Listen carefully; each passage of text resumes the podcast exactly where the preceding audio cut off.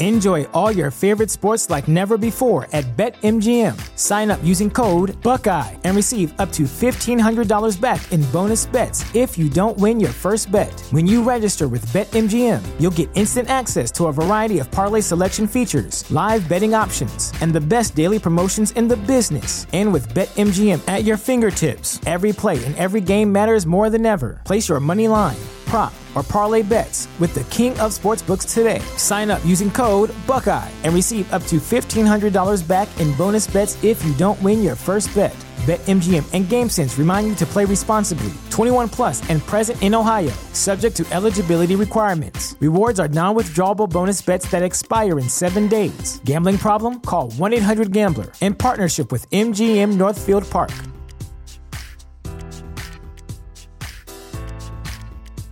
At Parker, our purpose is simple. We want to make the world a better place by working more efficiently, by using more sustainable practices, by developing better technologies. We keep moving forward. With each new idea, innovation, and partnership, we're one step closer to fulfilling our purpose every single day. To find out more, visit parker.com/purpose. Parker, engineering your success.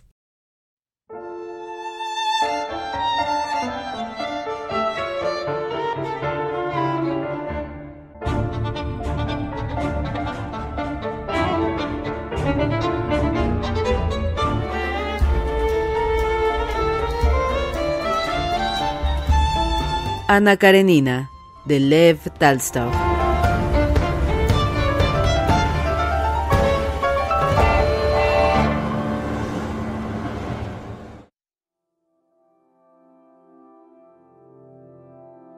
Después del almuerzo, Liovin ocupó otro lugar en la siega entre un viejo burlón que le pidió que se pusiera a su lado y un joven que se había casado en otoño y cegaba aquel verano por primera vez.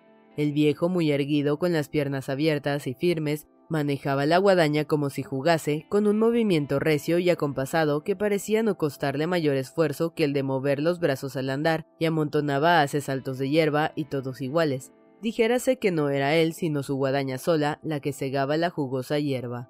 Tras Liobin seguía el joven Michka, su rostro juvenil y agradable, con los cabellos ceñidos por hierbas entrelazadas, mostraba el esfuerzo que le costaba la faena pero en cuanto le miraban sonreía. Se notaba que habría preferido morir a mostrar debilidad.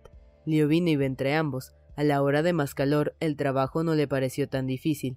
El sudor que le bañaba le producía cierto frescor, y el sol que le quemaba las espaldas, la cabeza, los brazos arremangados hasta el codo, le daba más vigor y más tenacidad en el esfuerzo.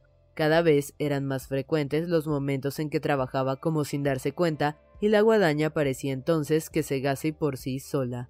Eran momentos de dicha, más dichosos aún cuando al acercarse al río en que terminaba el prado, el viejo secaba la guadaña con la hierba espesa y húmeda y lavaba el acero en el río y llenando de agua su botijo se lo ofrecía a Liobin. ¿Qué me dice usted de mi cuas? Es bueno, ¿eh? decía el viejo guiñando el ojo y efectivamente nunca había tomado Liobin bebida más agradable que aquel agua tibia en la que flotaban hierbas y con el regusto de hierro oxidado del botijo.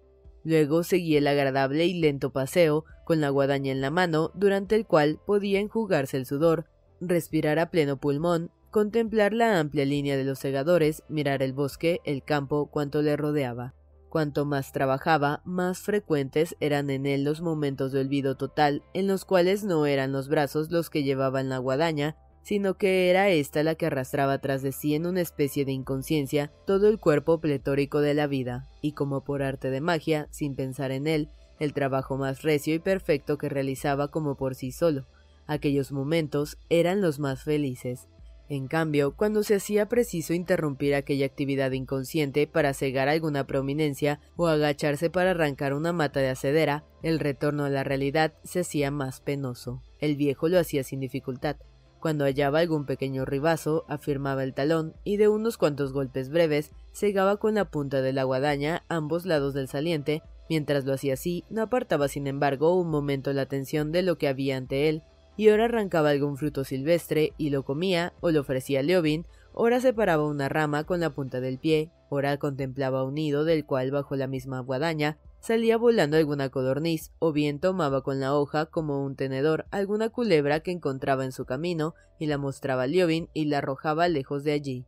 Para Liobin, así como para el joven que trabajaba a sus espaldas, tales cambios de movimientos se hacían muy difíciles. Los dos, una vez hallada la forma adecuada de moverse, se embebían en el ardor del trabajo y eran incapaces de modificar el ritmo y observar a la vez lo que había ante ellos y cegar.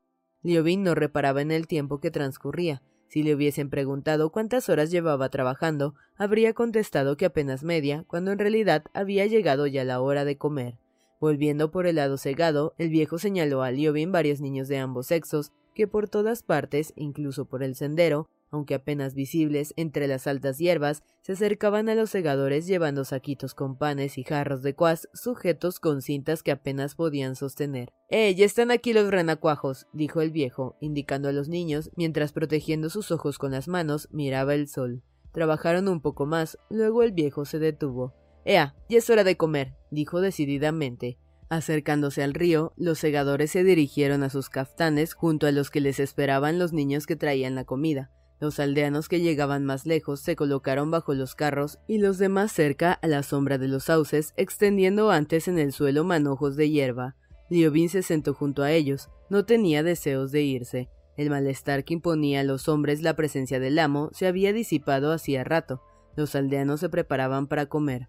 Algunos se lavaban, los niños se bañaban en el río, otros preparaban sitios para descansar, desataban los saquitos de pan, destapaban los jarros de cuas, el viejo cortó el pan, lo echó en su tazón, lo aplastó con el mango de la cuchara, vertió agua del botijo de lata, volvió a cortar el pan y poniéndole sal, oró de cara a oriente. ¿Quiere probar mi teoría, señor? dijo sentándose y apoyando el tazón en las rodillas. La teoría estaba tan buena que Liobin desistió de irse a casa. Comió con el viejo, hablándole de los asuntos que podían interesarle y poniendo en ellos la más viva atención, y a la vez que le hablaba también de aquellos asuntos propios que podían interesar a su interlocutor.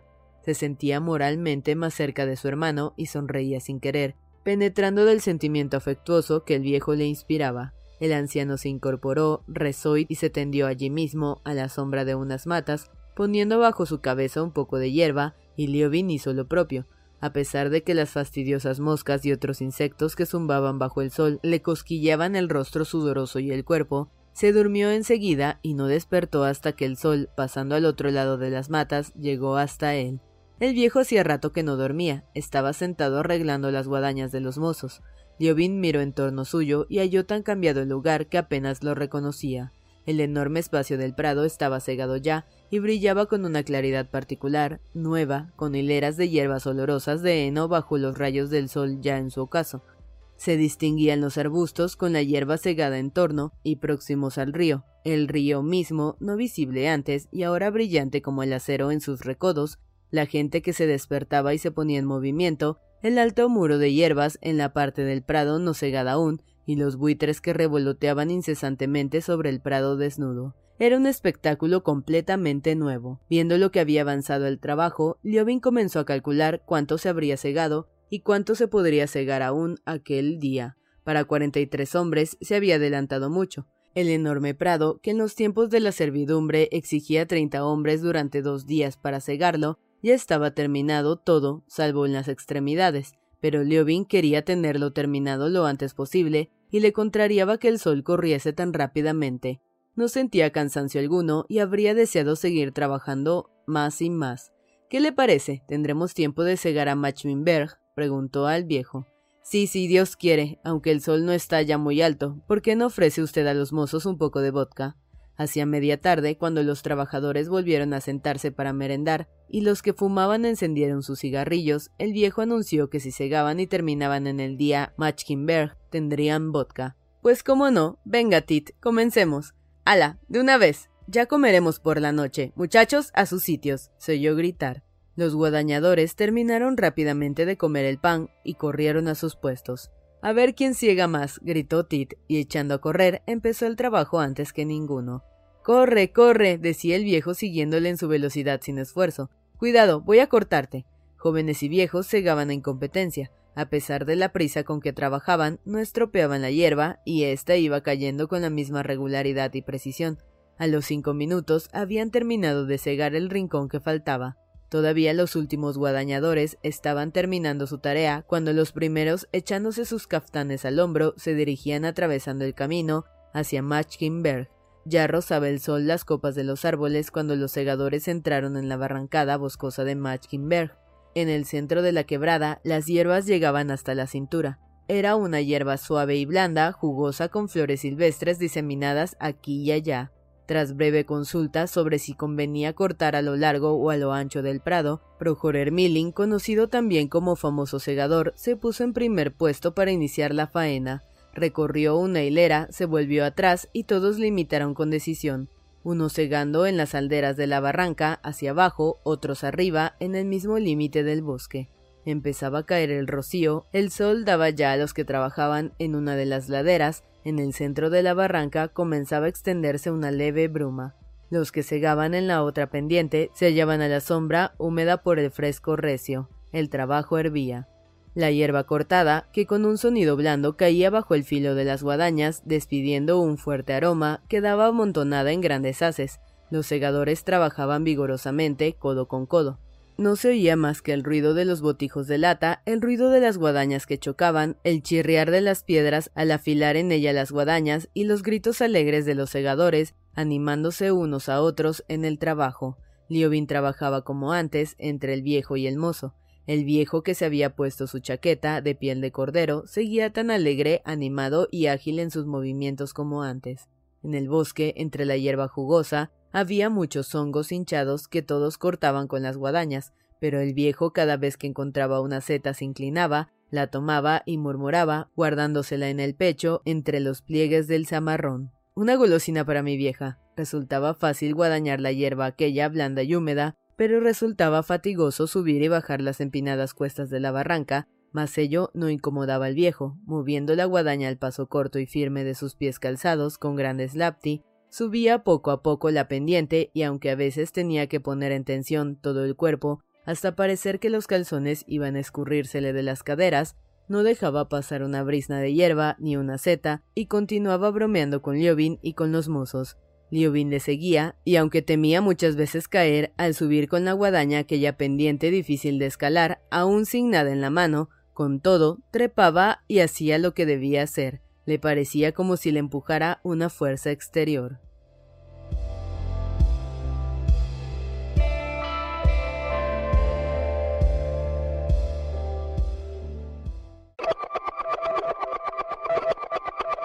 Una vez que hubieron terminado de cegar Machkinberg, los campesinos se pusieron sus caftanes y regresaron alegremente a sus viviendas. Liubin montó a caballo, se despidió de ellos con cierta tristeza y regresó a su casa. Al subir la cuesta, volvió la cabeza hacia atrás para mirar el campo. La niebla que ascendía del río ocultaba ya los labriegos. Solo se oían sus broncas voces joviales, sus risas y el ruido de las guadañas al entrechocar. Sergio Ivanovich había terminado de comer hacía rato y ahora estaba en su habitación bebiendo agua con limón y hielo, mientras hojeaba los diarios y revistas que acababa de recibir por correo. Con los cabellos enmarañados y pegados a la frente por el sudor, con el pecho y la espalda tostados y húmedos y profiriendo alegres exclamaciones, Liobin entró corriendo en el cuarto de su hermano. Ya hemos cegado todo el prado. Ha sido una cosa magnífica. ¿Y tú? ¿Cómo estás? preguntó Liobin, completamente olvidado de la ingrata conversación del día antes. Dios mío, qué aspecto tienes. exclamó su hermano, desagradablemente sorprendido al principio por la apariencia de Liobin. Pero cierra la puerta, exclamó casi gritando. De seguro que has hecho entrar por lo menos diez moscas.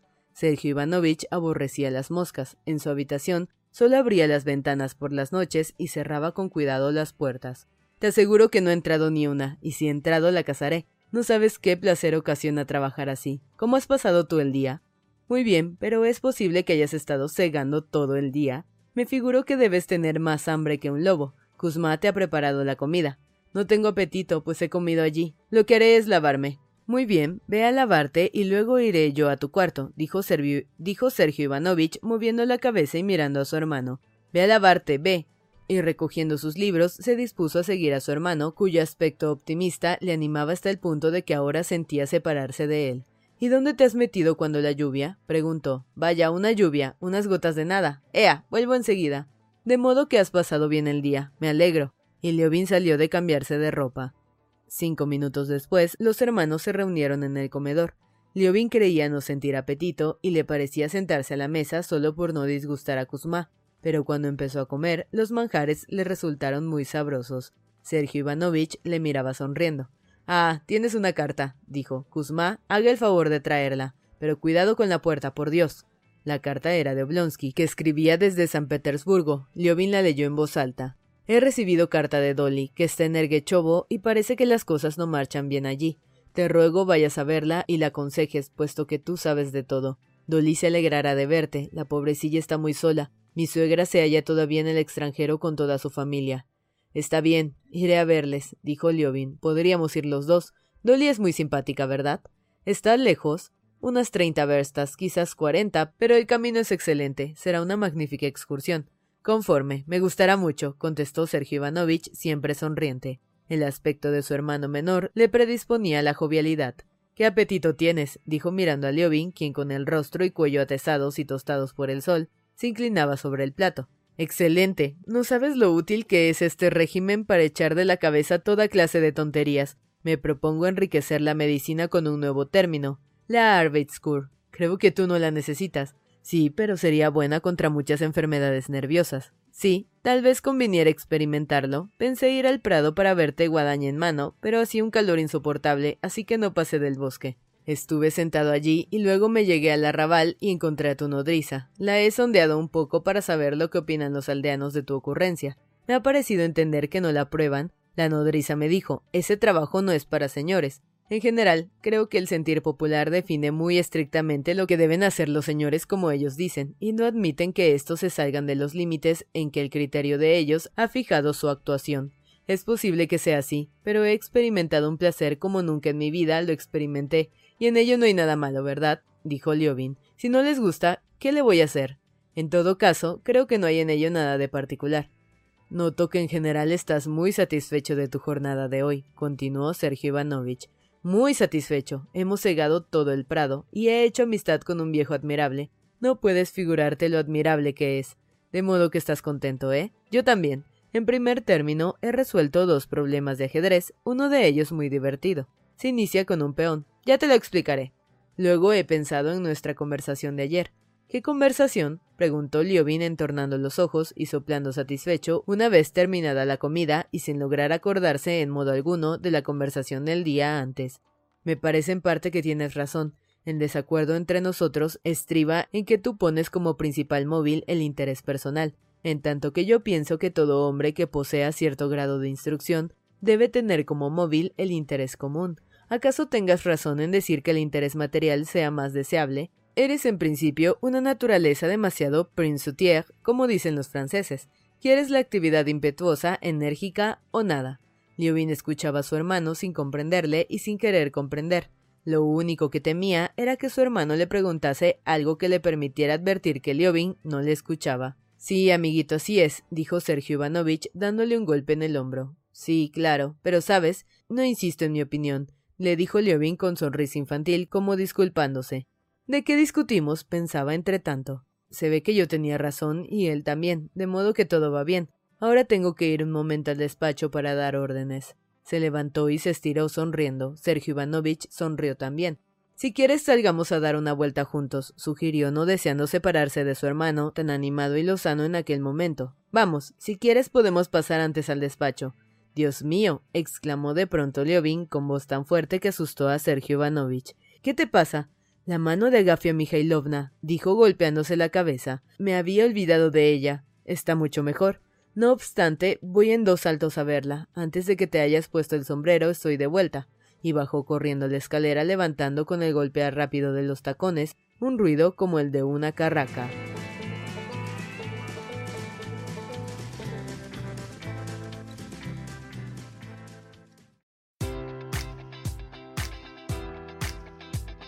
Enjoy all your favorite sports like never before at BetMGM. Sign up using code Buckeye and receive up to $1,500 back in bonus bets if you don't win your first bet. When you register with BetMGM, you'll get instant access to a variety of parlay selection features, live betting options, and the best daily promotions in the business. And with BetMGM at your fingertips, every play and every game matters more than ever. Place your money line, prop, or parlay bets with the king of sportsbooks today. Sign up using code Buckeye and receive up to $1,500 back in bonus bets if you don't win your first bet.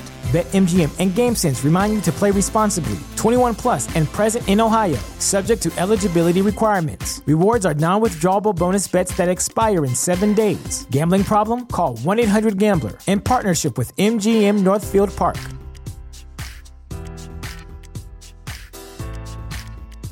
At Parker, our purpose is simple. We want to make the world a better place by working more efficiently, by using more sustainable practices, by developing better technologies. We keep moving forward. With each new idea, innovation, and partnership, we're one step closer to fulfilling our purpose every single day. To find out more, visit parker.com/purpose. Parker, engineering your success. Esteban Arkadievich había ido a San Petersburgo para cumplir con una obligación tan comprensible para los que trabajan como incomprensible para los que no trabajan, obligación esencial y sin la cual no se puede trabajar, y que consiste en hacerse recordar en el ministerio. Una vez cumplido este deber, como se había llevado casi todo el dinero que había en su casa, pasaba el tiempo muy alegre y divertido, asistiendo a carreras hípicas y visitando las casas veraniegas de sus amistades. Mientras tanto, Dolly con sus hijos se trasladaban al campo para disminuir en lo posible los gastos. Fue pues a Erguchevo la finca que había recibido en dote, la misma de la cual la primavera pasada había vendido el bosque y que distaba cincuenta verstas de Poprovskoe, el pueblo de Liovin. La vieja casa señorial de Erguchevo estaba en ruinas hacía tiempo. Siendo dueño de la propiedad el príncipe, padre de Dolly, se había reparado y se amplió el pabellón inmediato a la casona. Veinte años atrás, cuando Dolly era niña, aquel pabellón era espacioso y cómodo, a pesar de que, como todas las viviendas de este género, estaba construido lateralmente a la avenida principal y mirando al mediodía. Ahora se derrumbaba por todas partes. Cuando Blonsky fue al pueblo para vender el bosque, Dolly le pidió que echase una ojeada a la casa y procurase repararla de manera que quedara habitable. Como todos los maridos que se sienten culpables, Esteban Arkadievich se preocupaba mucho del bienestar de su esposa. Así hizo lo que ella había pedido y dio las órdenes que creyó imprescindibles.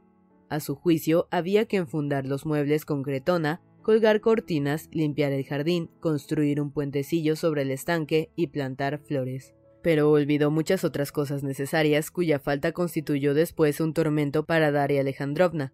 A pesar de todos los esfuerzos de Oblonsky para ser buen padre y buen esposo, nunca conseguía recordar que tenía mujer e hijos, sus inclinaciones eran las de un soltero y obraba siempre de acuerdo con ellas. Al volver del pueblo, declaró con orgullo a su mujer que todo estaba arreglado, que la casa quedaba preciosa y que le aconsejaba que fuese a vivir allí.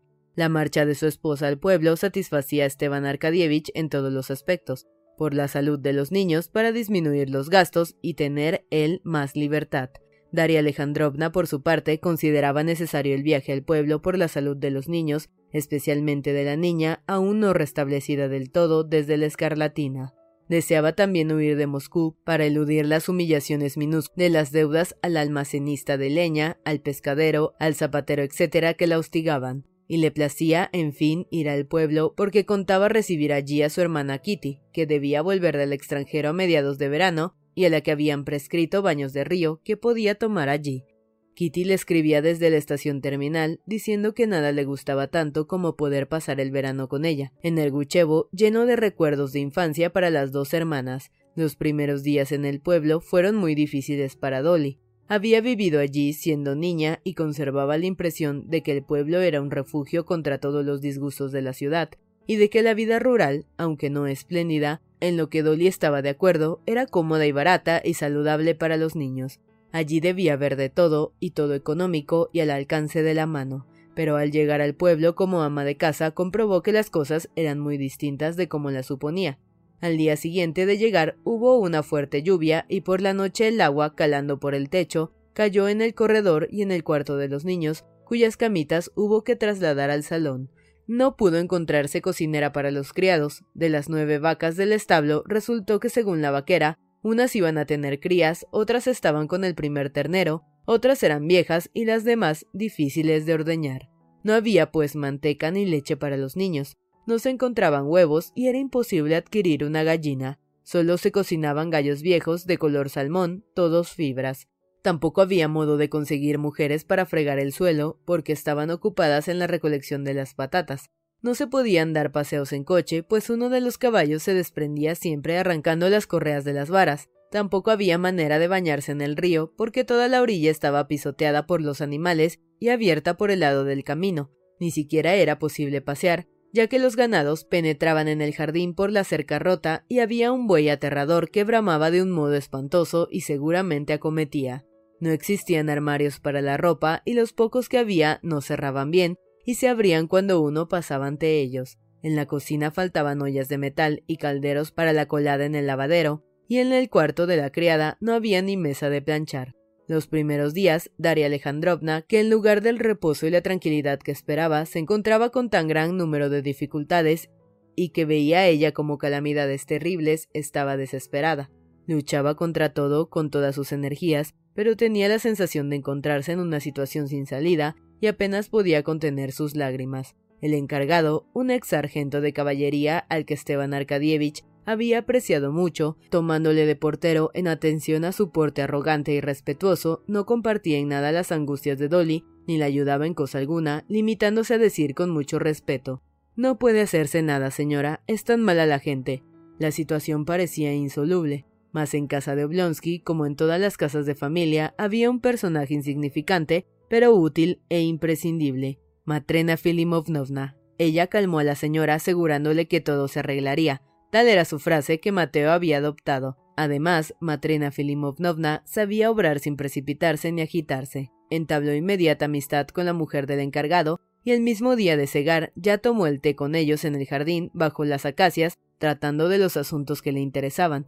En breve se organizó bajo las acacias el club de María Filimovnovna, compuesto por la mujer del encargado, del alcalde y del escribiente del despacho. A través de este club comenzaron a solventarse las dificultades y al cabo de una semana todo estaba efectivamente arreglado. Se reparó el techo, se halló una cocinera, comadre del alcalde, se compraron gallinas, las vacas empezaron a dar leche, se cerró bien el jardín con listones, el carpintero arregló una tabla para planchar, se pusieron en los armarios ganchos que les impedían abrirse solos y la tabla de planchar, forrada de paño de uniforme militar, se instaló entre el brazo de una butaca y la cómoda, mientras en el cuarto de las criadas se sentía ya el olor de planchas calientes. Ve usted cómo no había por qué desesperarse así, dijo Matrena Filimovnovna a Dolly, indicando la tabla de planchar. Incluso le construyeron con paja y maderos una caseta de baño. Lily empezó a bañarse y Dolly a ver realizadas sus esperanzas de una vida, si no tranquila, cómoda al menos, en el pueblo. Tranquila con sus seis hijos, no le era posible estarlo en realidad. Uno enfermaba, otro podía enfermar, al tercero le faltaba una cosa, el cuarto daba indicios de mal carácter, etc. Los periodos de tranquilidad eran, pues, siempre muy cortos y muy raros, pero tales preocupaciones y quehaceres constituían la única felicidad posible para Daria Alejandrovna, ya que de no ser por ellos, se habría quedado sola con sus pensamientos sobre su marido que no la amaba. Por otro lado, aparte de las enfermedades y de las preocupaciones que le causaban sus hijos, y del disgusto de sus malas inclinaciones, los mismos niños la compensaban también de sus pesares con mil pequeñas alegrías. Cierto que esas alegrías eran tan minúsculas y poco visibles como el oro en la arena, y que en algunos momentos ella solo veía el pesar, solo la arena, pero en otros, en cambio, veía únicamente la alegría, únicamente el oro. Ahora, en la soledad del pueblo, reparaba más en tales alegrías, a menudo mirando a sus hijos, hacía esfuerzos para convencerse de que se equivocaba y de que como madre era parcial al apreciar sus cualidades. Pero pese a todo, no podía dejar de decirse que tenía unos hijos muy hermosos y que los seis, cada uno con su estilo, eran niños como había pocos, y Dolly, orgullosa de sus hijos, era feliz.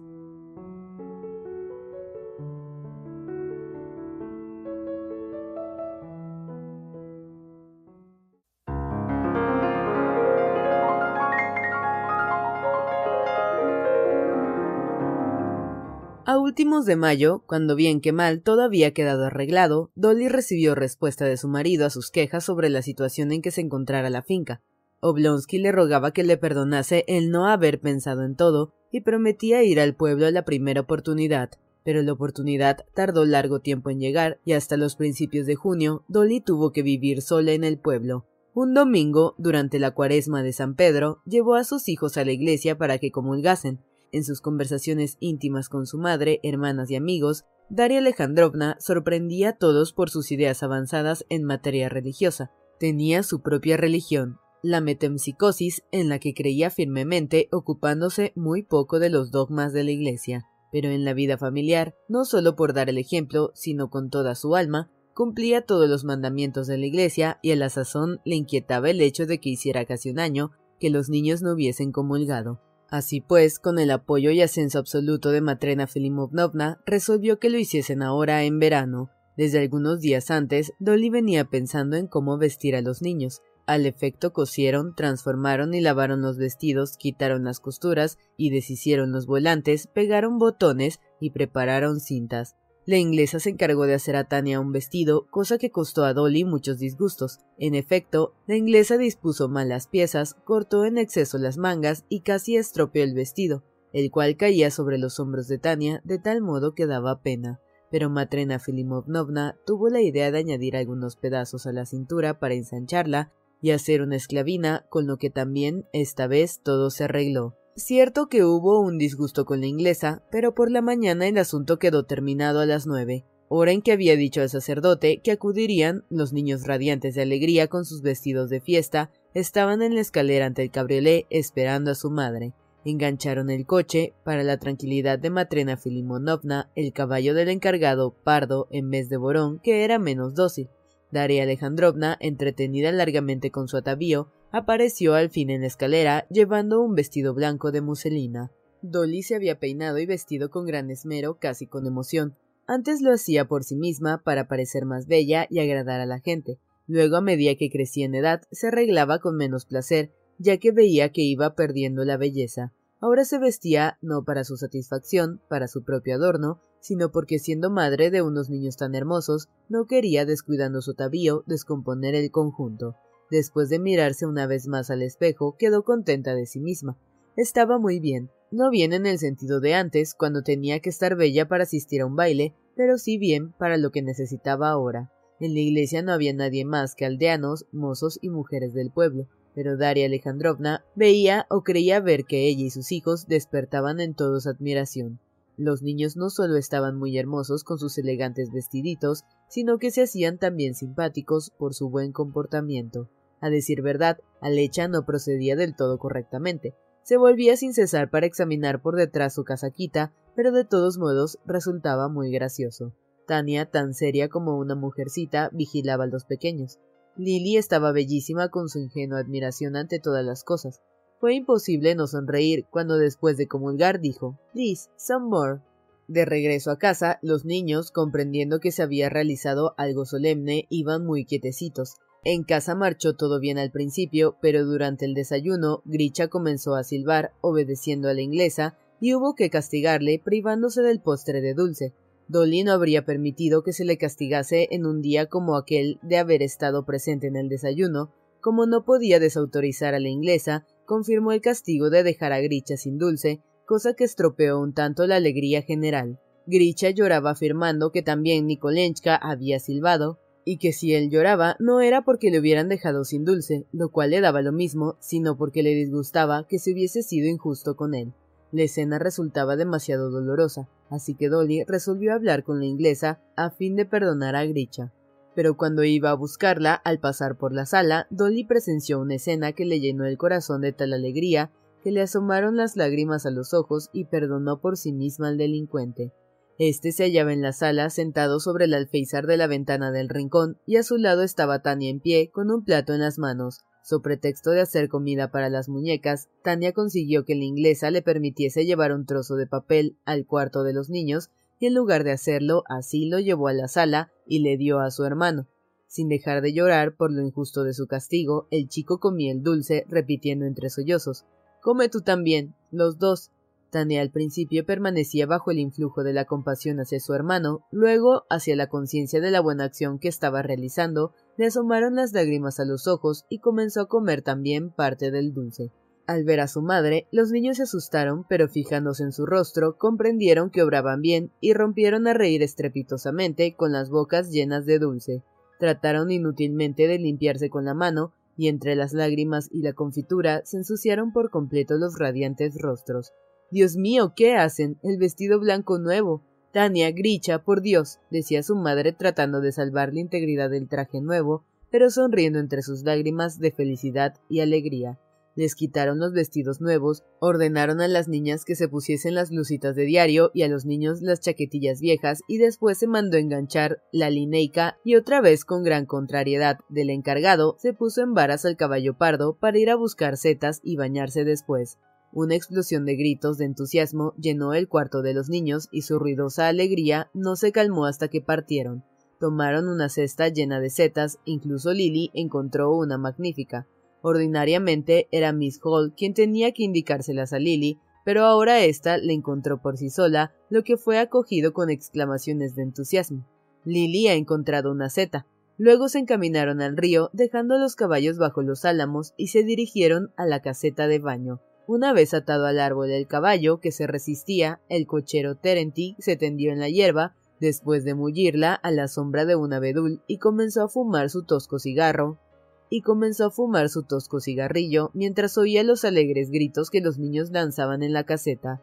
Daba mucho trabajo vigilar a todos los niños y evitar sus travesuras, y era difícil no confundir todos aquellos pantaloncitos, medias y zapatos de diferentes piececillos así como desatarlos, desabotonarlos, volverlos a atar y abotonar. Pero a pesar de todo, Dolly, que era muy amante del baño y lo consideraba también muy saludable para los niños, no conocía placer mayor que el de aquellas excursiones al río para bañarse con todos sus hijos, golpear los piececillos desnudos de los pequeños, poner las medias, tomar en brazos sus cuerpecitos desnudos, oír sus exclamaciones, ya alegres, ya asustadas, ver sus rostros sofocados con los ojos muy abiertos y a la vez joviales y como temerosos al primer contacto con el agua, estrechar contra su pecho a sus querubines era para ella una inexplicable felicidad.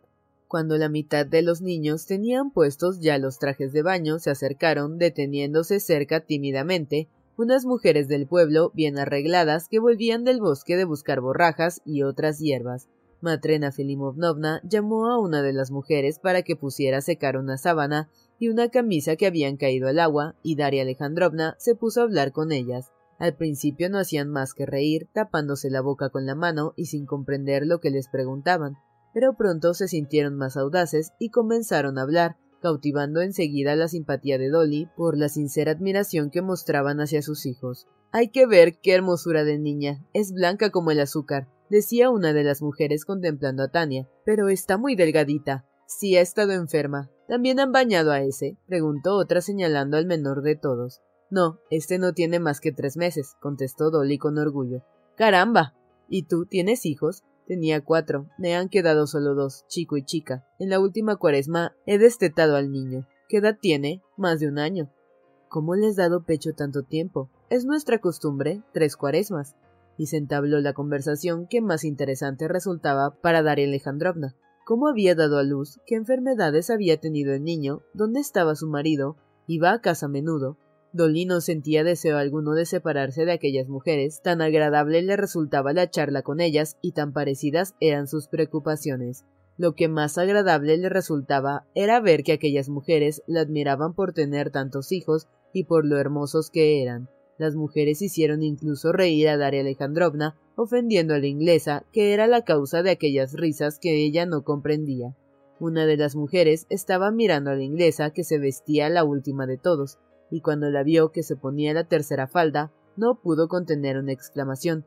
Miren, se pone faldas y más faldas, no acaba nunca de vestirse. Y todas soltaron una carcajada.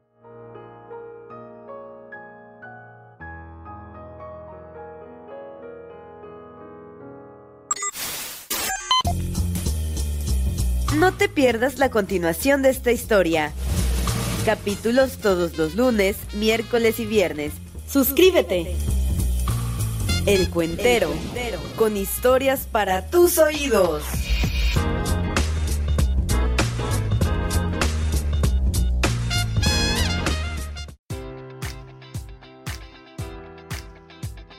Enjoy all your favorite sports like never before at BetMGM. Sign up using code Buckeye and receive up to $1,500 back in bonus bets if you don't win your first bet. When you register with BetMGM, you'll get instant access to a variety of parlay selection features, live betting options, and the best daily promotions in the business. And with BetMGM at your fingertips, every play and every game matters more than ever. Place your money line prop, or parlay bets with the king of sportsbooks today. Sign up using code Buckeye and receive up to $1,500 back in bonus bets if you don't win your first bet. BetMGM and GameSense remind you to play responsibly. 21 plus and present in Ohio, subject to eligibility requirements. Rewards are non-withdrawable bonus bets that expire in seven days. Gambling problem? Call 1-800-GAMBLER. In partnership with MGM Northfield Park.